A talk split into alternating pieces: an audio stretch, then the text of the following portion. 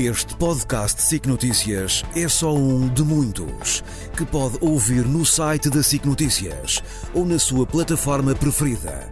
Os melhores programas de televisão, a opinião que importa e ainda entrevistas exclusivas em podcasts originais. Onde e quando quiser, leve no bolso todas as conversas. Fique a par das últimas novidades em signoticias.pt barra podcast e nas nossas redes sociais.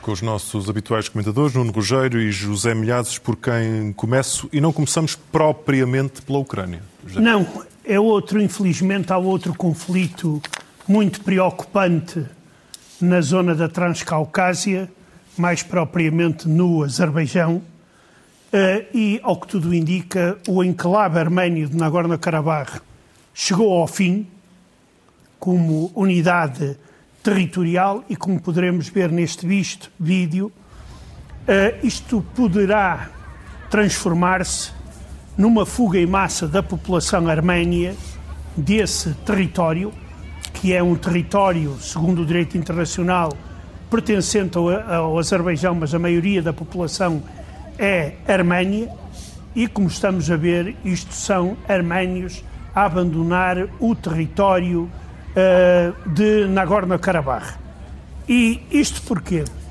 Este é um dos mais velhos conflitos na Europa, porque aquela região ainda é uma região da Europa, que este conflito começou em 1988, mas uh, a mediação russa não surtiu efeito e aproveitando-se da conjuntura internacional atual, o presidente do Azerbaijão, com o apoio da, da Turquia e conivência da Rússia, decidiu recuperar este território, que, como eu já disse, do ponto de vista internacional, pertence ao Azerbaijão. Foi dado agora, hoje, um ultimato que tem que ser cumprido em três dias, os destacamentos militares ou destacamentos armados de Nagorno-Karabakh terão que entregar as armas e uh, outra, que já foi antes, outra exigência, é a demissão de todos os dirigentes arménios do enclave de Nagorno-Karabakh. Há conversações entre as partes, elas ainda não terminaram e ainda não há acordo, mas aqui a comunidade internacional tem que estar atenta para um problema muito grande, que é o perigo de se repetir uma matança da população arménia. Eu não estou a falar de uma matança como a matança dos arménios uh, no, no, Império uh, Turco, uh, onde morreram centenas de milhares de arménios, mas Há uma matança mais recente, que é a chamada Matança de Sungaiti, em 1988, em que várias dezenas de arménios foram assassinados uh, nesta cidade uh, do Azerbaijão, o que levou à retirada de milhares de arménios de todo o território do Azerbaijão. Por isso, temos que estar muito atentos, a comunidade internacional, e não permitir uh, uh, esta matança e a ver se consegue finalmente levar a paz a esta região complicada. Nuno, entretanto, ontem ou nos últimos dias, a propósito da guerra na Ucrânia, fala-se aqui de alguma cisão, de uma possível cisão entre a Polónia e a Ucrânia. O que é que se passa? Passa-se que as notícias foram mal interpretadas, as que vieram de Varsóvia foram exageradas e foram distorcidas. Uh, foram mal interpretadas porque uh, o que se passa é que há uma, como foi aliás dito brevemente na peça, há um problema de fornecimento de cereais em que três países da União Europeia, a Polónia, a Hungria e a Eslováquia, não querem que uh, os cereais saiam da Ucrânia através dos seus territórios, porque acham que se isso acontecer, há o perigo, entre aspas, desses cereais poderem ser vendidos dentro do território desses três países, são mais baratos, eh, tiveram custos de produção mais baixos e, nesse aspecto, eles têm medo que isso faça concorrência desleal aos agricultores desses três países. Os ucranianos dizem que não, dizem que é uma violação das regras comunitárias. A verdade é que isso azedou os problemas entre dois amigos, da ideia que é aquela história, amigos, amigos, negócios à parte. Certo. Um, ora bem, a propósito disso, o primeiro-ministro uh, polaco, ao responder a perguntas de jornalistas, disse, na questão das armas, nós, a nossa prioridade é armarmos-nos com armas modernas, porque aquilo tudo que já demos, que, que tínhamos que dar à Ucrânia, já o demos. E isso foi interpretado como dizendo já não há armas para a Ucrânia. Não foi isso que ele disse. Ele disse que os fornecimentos de graça à Ucrânia acabaram, mas continua uh, o programa, como eu vou aqui mostrar, em que uh, os ucranianos continuam a fabricar armas pagas para a Ucrânia e isso vai continuar uh, nos próximos tempos. Entretanto, houve um acordo mediado pelo presidente da Lituânia, vamos mostrar aqui o resultado desse acordo, Uh, o presidente da Ucrânia, portanto, o presidente da Lituânia aparece ali à esquerda, o presidente da Ucrânia uh, no meio e o presidente da Polónia à direita, em que a Polónia vai estudar um mecanismo em que provavelmente vai entrar em acordo com a Ucrânia para que haja algum tipo de passagem de cereais ucranianos pelo seu território. Portanto, para já, a tal guerra comercial uh, parece estar a evitar-se, mas ainda é muito cedo para, para dizermos. Agora, a, Polónia disse uma coisa muito importante, diz que a Ucrânia, não se deve esquecer, que a Polónia não tem nada a ganhar uh, em ser incluída num saco onde estão países como a, União, como a Rússia, etc. Porque eles dizem, nós sabemos bem o que é o imperialismo russo. Nós fomos invadidos duas vezes, nós fomos invadidos uh, primeiro pela Rússia soviética e pela Alemanha e depois tivemos uma ocupação uh, soviética que durou muito tempo. E eles estão-se a referir a este episódio que nós podemos mostrar aqui, que é realmente a, a famosa a parada em que os generais soviéticos e a, alemães veem triunfalmente os seus dois exércitos a entrar na Polónia, repartem a Polónia, dividem a Polónia e, num capítulo mais negro, que é pouco investigado, fazem desaparecer uma parte da população judaica da Polónia, por complicidade dos dois. Aqui os militares soviéticos, tens do outro lado os militares uh, alemães. Isto é um vídeo que durante muito tempo desapareceu, durante muito tempo, num, aliás, este vídeo geralmente não passa na televisão russa, mas deve ser lembrado. Uh, quanto aos programas militares que a Polónia vai continuar uh, em relação à Ucrânia, podemos mostrar aqui alguns. O primeiro é deste blindado que vamos mostrar, que é o Rosomak. há algumas centenas destes blindados que estão a ser fabricados, a ser pagos pela União Europeia e pelos Estados Unidos para um, a Ucrânia, portanto são blindados polacos continuam a ser fornecidos. E depois, talvez um elemento ainda mais uh, importante, é o sistema de obusos autopropulsados, os Krab 155, que também são de fabrico polaco e continuam a chegar uh, à Ucrânia, agora não de graça, mas pagos. Por outro lado, os, os, polacos estão também a reparar, a consertar os veículos blindados ucranianos que são destruídos na frente e que são retirados e vão para fábricas na Polónia. Portanto, nesse aspecto, as notícias de ontem estavam claramente exageradas. José Milhazes, falamos agora de aviões, mas não numa perspectiva militar, numa preocupante perspectiva civil. Exato. Há quem diga que as sanções que não dão efeito, é verdade, em alguns casos não dão efeito devido aos buracos que são criados através da, do Irão, da Turquia, do Cazaquistão e da Arménia, mas no campo da aviação civil uh, os efeitos mostram-se quase diariamente. Por exemplo, no dia 12, um avião, um Airbus, teve que aterrar num campo de milho e, felizmente, que não morreu nenhum dos 167 passageiros e tripulantes. Isto não é caso único, apenas alguns números. No presente ano, registaram-se o dobro de situações de emergência com aviões de companhias russas do que durante os cinco anos anteriores.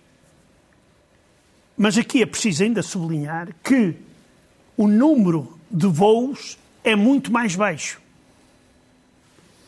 A Organização Internacional da Aviação Civil publica uma lista de 193 países sobre a segurança aérea e coloca a Rússia nos últimos lugares, ao lado do Butão, República Democrática do Congo ou Libéria. Uh, isto porquê? Porque 95% dos passageiros são transportados em aviões estrangeiros, maioritariamente da Airbus e da Boeing. Devido à falta de peças subsolentes ou utilizam peças que não são certificadas, ou então começam a canibalizar outros aviões ou seja, retiram as peças de um avião e metem noutra. Eh, e isto já fez com que parassem de 25% a 30% dos aviões de fabrico estrangeiro que a Rússia tem. A este problema junta-se também, sem dúvida, a fuga de pilotos eh, que está a acontecer na Rússia. E entre, em dois anos, 2015 e 2017, 300 pilotos russos emigraram para a Ásia. No último, ano, no último ano e meio, ou seja, no período da guerra, este número subiu para quase 4 mil. Ou seja, eu não aconselho muito a voar na, nas companhias civis russas, porque a segurança parece andar nas ruas da amargura. Nuno, inevitável, agora que já terminou, fazermos um balanço do que foi esta passagem de Zelensky, digamos que pelos Estados Unidos, o que inclui Nova Iorque e o governo americano. Uh, foi, uma, foi uma visita que tem, no fundo, duas partes. Uma parte bilateral, portanto, os seus contactos com o governo americano, e uma parte multilateral, em que nas Nações Unidas ele, no fundo, tentou falar com quase todos os países do mundo que o quiseram ouvir, incluindo o Sr. Lula, que mais uma vez deu uma no cravo e outra na ferradura. Disse que não queria que houvesse uma invasão outra vez, mas disse que também acha que aqui o que as pessoas têm que fazer é sentar-se todos eh, na mesa. Alguns comentadores ucranianos fizeram uma observação, disseram, será que o Presidente Lula se sentaria na mesa com as pessoas que assaltaram o Palácio do Planalto, uh, o, o, Parlamento uh, brasileiro e o, e o Supremo? Uh, será que a resolução daquela crise seria sentarem-se para fazer a paz? Uma pergunta que fica em aberto, já aqui tínhamos, já aqui tínhamos feito há alguns anos. De qualquer há alguns anos, há alguns meses. Uh, na parte bilateral, que me parece importante, uh, há esta visita de Zelensky ao Pentágono, que antecede a visita que o, uh, o encontro que o chefe de Estado-Maior-General das Forças Armadas ucranianos teve com o novo, aquele que vai ser nomeado novo chefe de Estado-Maior-General dos, dos chefes de Estado maior da, dos Estados Unidos, eh, que vai tomar posse no dia 1. Eh, nesta visita foi assegurado a Zelensky que os ucranianos vão ter os tais mísseis de longo alcance ATACMS, que vamos mostrar aqui num quadro. Não os vão ter já, não os vão ter para já em grandes quantidades, porque os Estados Unidos explicaram que estes mísseis estão ainda em substituição nos seus próprios sistemas por um outro tipo de míssil, que é o chamado PRSM, que é um míssil ainda com maior alcance, mas em princípio os ucranianos vão ter pelo menos duas destas versões destes mísseis que nos estão aqui a aparecer, os tais com os 300 km uh, e numa versão especial que é uma versão anticarro, ou seja, para destruir uh, tanques, um, eh, o chamado Bright Tank um, ou BAT, uh, a versão BAT, pronto. Isto foi importante, mas uma das coisas mais importantes que tem sido pouco salientada é que foi acordado entre os Estados Unidos e a, e a Ucrânia que os Estados Unidos vão financiar a produção de armas e munições ucranianas na Ucrânia. Portanto, a Ucrânia é que vai tomar conta de si própria.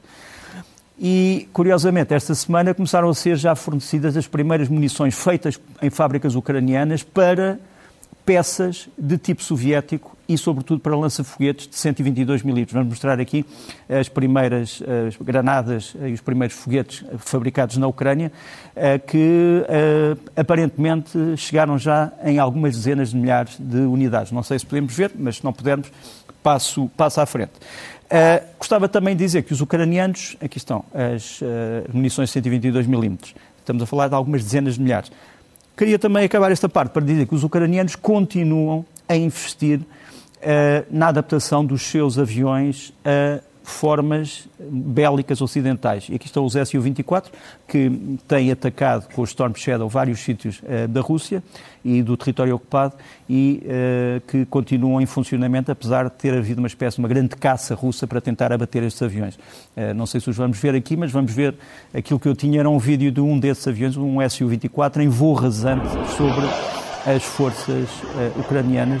São aviões que têm feito milagres para os ucranianos. É preciso não nos esquecermos que são aviões que estão a ser adaptados. Isto continua a ser uma guerra, eu já disse isto há uns dias, mas isto continua a ser uma guerra de ricos contra pobres. Rico, o Império, pobres, os ucranianos que têm que se adaptar com aquilo que lhes chega. José Milhazes, é uma palavra que não se ouve por aqui muitas vezes, mas falamos de canibalismo. Olha, eu queria chamar a atenção dos telespectadores mais sensíveis, principalmente se estiverem à mesa a jantar, que há aqui um vídeo e outro vídeo mais à frente, uh, que poderá ser eventualmente incómodo a esta hora. Mas neste vídeo aqui, nós vemos um jovem sacerdote, lá em cima à esquerda, ortodoxo russo, afirmar que os casos de canibalismo entre os ucranianos já não o surpreendem. E ele afirma uh, neste vídeo: Não sei se os vídeos eram verdadeiros ou não, mas mostravam rapazes ucranianos, se assim se pode chamar, andar pelo campo de batalha, a pegarem restos mortais que pensavam ser de russos, mas que afinal eram ucranianos. E porquê? Porque os russos nunca abandonam cadáveres nos campos de combate. Nós temos visto que isto não é verdade. E um desses rapazes ucranianos eh, afirmou que há muito, que gostava muito de, gostaria de provar carne de russo, cozinhou-a e provou. Isso disse o padre com toda. Isto parece estar a seguir a fábula de Lavrov. Lembram-se de que o Hitler tinha uma, uma avó uh, uh, de origem judaica e eu não ficarei nada surpreendido se um dia destes chegarmos ao programa e dizer que alguém da propaganda russa garante, se calhar até fizeram o ADN, porque eles têm lá os dentes e um bocadinho da cabeça, de que Hitler também, se calhar, tem origem ucraniana. Só falta isso. Nuno, falemos da Crimeia. Falemos, uh, mas deixa-me só eh, incluir na Crimeia uma fotografia que eu há bocadinho gostava de ter passado e esqueci-me, que é o encontro entre o Zelensky e a liderança do Partido Republicano na Câmara dos Representantes. Uh, o, o, o chefe dessa maioria. Foi a fotografia que atrasou todo o comboio peço, de vídeos. Peço, peço todo eu, o comboio de eu, vídeos. Eu percebi, eu percebi. Peço desculpa.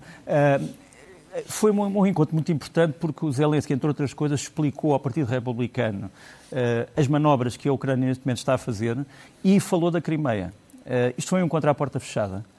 Parece ter satisfeito a maioria republicana, se bem que esta tenha dito nós temos que ser rigorosos na fiscalização dos gastos dos ucranianos. Portanto, continuamos a ajudá-los, mas vocês têm que nos dizer o que é que estão a gastar, onde e como. Pronto.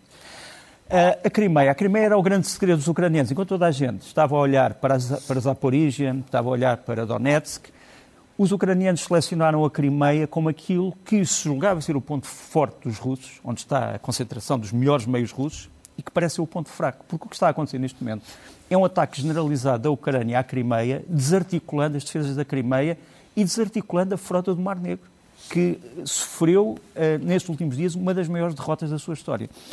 Uh, Deixa-me mostrar-te primeiro uh, o ataque à, ao comando naval, nós vemos aqui um missile Storm Shadow a, a, a, ser disparado contra o comando naval e ele já estava a arder, o que mostra que não foi apenas um missile Storm Shadow, portanto foram vários que atingiram o alvo. Uh, nós temos a informação de que neste ataque morreu o almirante, uh, comandante da Frota do Mar Negro, o almirante Viktor Sokolov. Não sabemos ainda se isto é verdade, mas diz-se que ele estava neste edifício numa reunião do almirantado. Portanto, este foi o edifício que foi destruído. Temos também a informação de que continua a haver ataques a Sebastopol, agora à central térmica de Sebastopol. Gostava de mostrar aqui um plano geral do que foi atacado em Sebastopol. Eh, estamos a falar da cidade mais importante da Crimeia. Portanto, aqui a vermelho e a verde são os dois edifícios eh, do Comando Naval que foram atacados. Temos ali a destruição. Temos aqui a vista da Baía de Sebastopol totalmente devastada, com alguns navios provavelmente também atingidos. E isso passou-se durante o dia. Repara, as, as, as defesas antiaéreas não só não funcionaram, como isto foi feito com grande impunidade durante o dia. É preciso não nos esquecermos isto.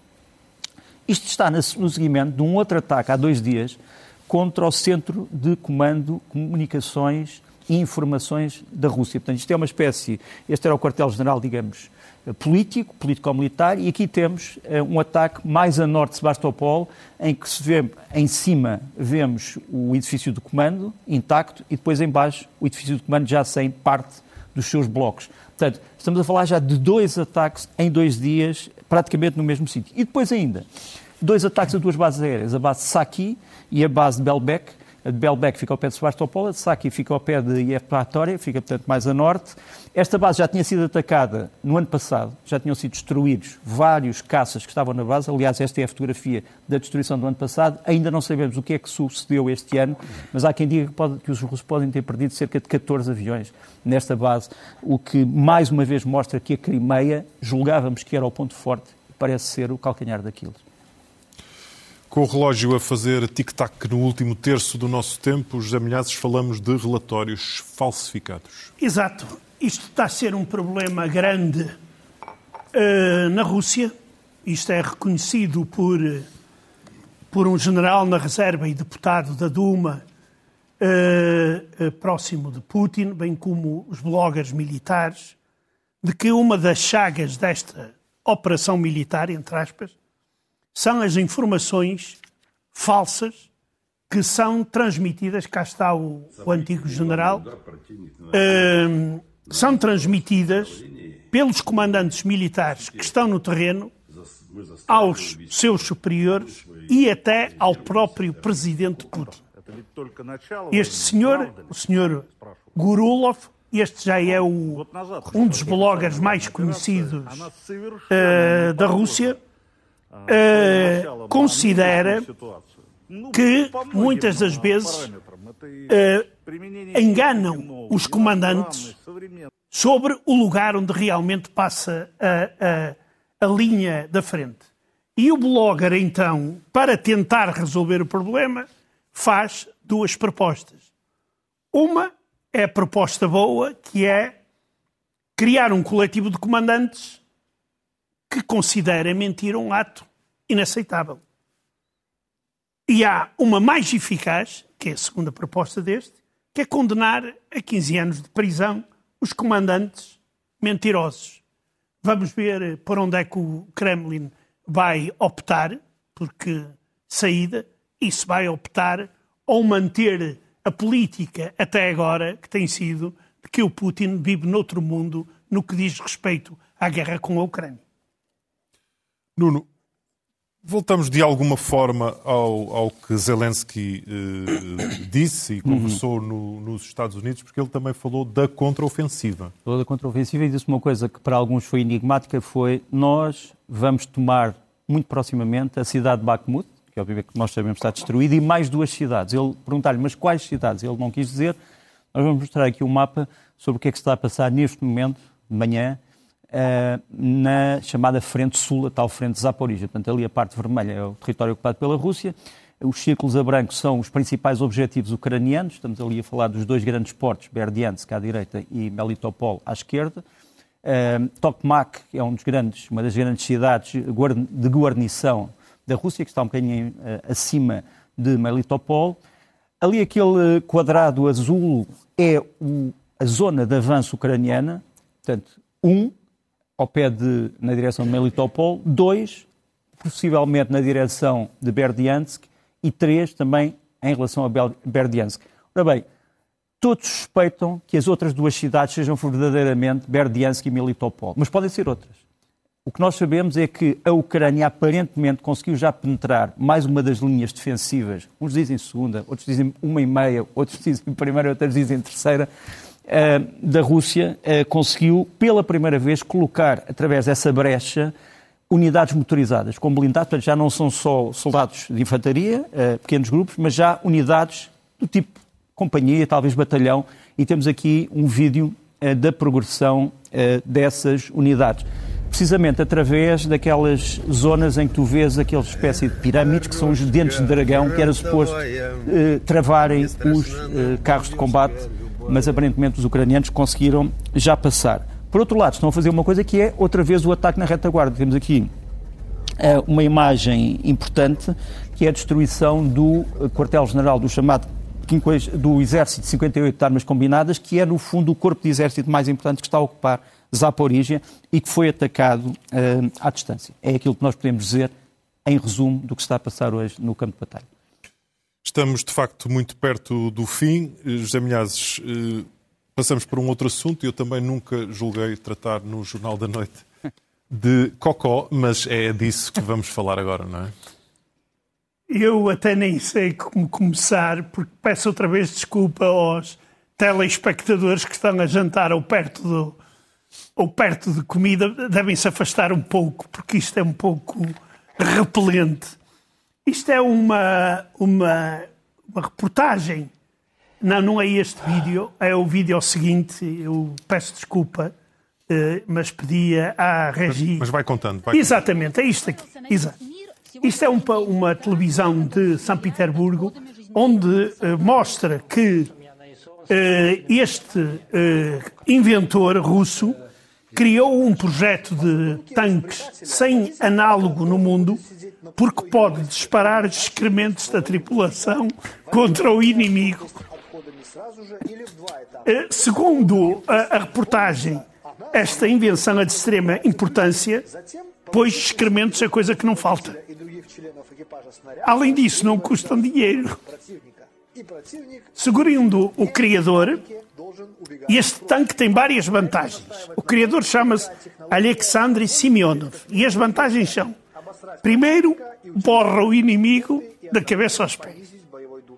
Segundo, desmoraliza o inimigo também. E terceiro, é uma forma fantástica, eu diria até quase ecológica, de reutilizar a excrementos. Eu ainda me, ainda me estou a rir de ser um, um projeto que não tem análogo. não tem análogo. É o canal, é um canal mundo. só dedicado a isto, é o chamado Cocó Chanel. Nuno, para não, para não terminarmos com Cocó, este Sim. comentário, falemos ainda de Prigogine. É um mistério. Uh, nós achávamos que no avião de Prigogine uh, só viajavam russos e belorussos. Aparentemente, isto é algo que ainda está em investigação. Viajava também um homem chamado Enk Fantzil. Nós temos aqui uma fotografia dos, enfim, do, do, do rescaldo da queda do avião. O Enk Fantzil teria, uh, seria um homem das informações militares russas de origem sul-africana. Uh, o nome de código dele era Zulu. Ele, da, ele era de Grootfontein, na África do Sul. Agora tinha cidadania da Namíbia. A viúva chama-se Henrietta. Uh, se isto é verdade, os, os, os homens da Namíbia estão preocupados, porque não sabem exatamente uh, quem era esta pessoa. Dizem que ele era um responsável de operações especiais da Wagner em África. Mas se isto é verdade, quer dizer que por trás da queda do avião há ainda mais mistérios do que aqueles que nós julgávamos. E há uma coisa que neste momento está a correr nos canais da Wagner. Eles dizem que há neste momento uma investigação do Kremlin para saber se havia uh, aliados da Wagner na chamada Guarda Nacional. A Guarda Nacional é hoje a Guarda Pretoriana do regime. E aquilo que é acusado à Guarda Nacional é ter tido alguns oficiais que guardaram material, eh, armas e munições da Wagner, não se sabe bem para quê. Portanto, como eu já aqui tinha suspeitado, eh, os mistérios em torno de Perigógeno continuam. Por fim, este é um mistério que eu não consigo explicar hoje, mas nós sabemos que este avião que vai aqui aparecer é um avião alemão, um avião médico, com uh, equipamento especial que hoje viajou de Moscovo para Hanover. Uh, Diz-se que há a bordo uma alta figura do Estado russo. Se é verdade, se não é verdade, não sabemos, mas aqui fica a pista. Deixa-nos a tua última imagem. A última imagem não é tão impressionante como a que o Zé Milhaz acabou de contar. Nada é tão impressionante. nada, nada é tão impressionante. Mas é uh, novo conceito de dança moderna uh, na Rússia, onde aparentemente, quer dizer, a dança moderna tem armas e não há muitas palavras para falar sobre isto, a não ser dizer que tristecina e ao tempo ou moras, mudam-se os tempos, mudam-se os costumes. Bailado russo, como Armado. nunca o vimos, felizmente, e agora, infelizmente. Nuno Rogério e José Milhazes estão de volta na próxima semana.